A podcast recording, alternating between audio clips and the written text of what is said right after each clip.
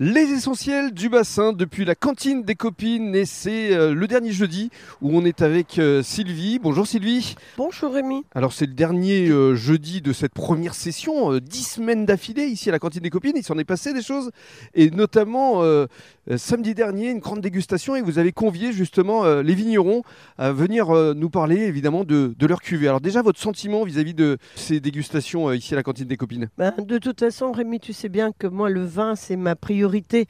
Et euh, il n'y a pas de partage sans vin. Donc, euh, ben, je suis ravie euh, d'accueillir euh, des professionnels, des gens passionnés comme moi. On est tous pour la même cause, on est tous faits pour la même cause, partager, donner du plaisir aux gens. Moi, c'est par la musique, la convivialité. Et le vin, c'est la finalité.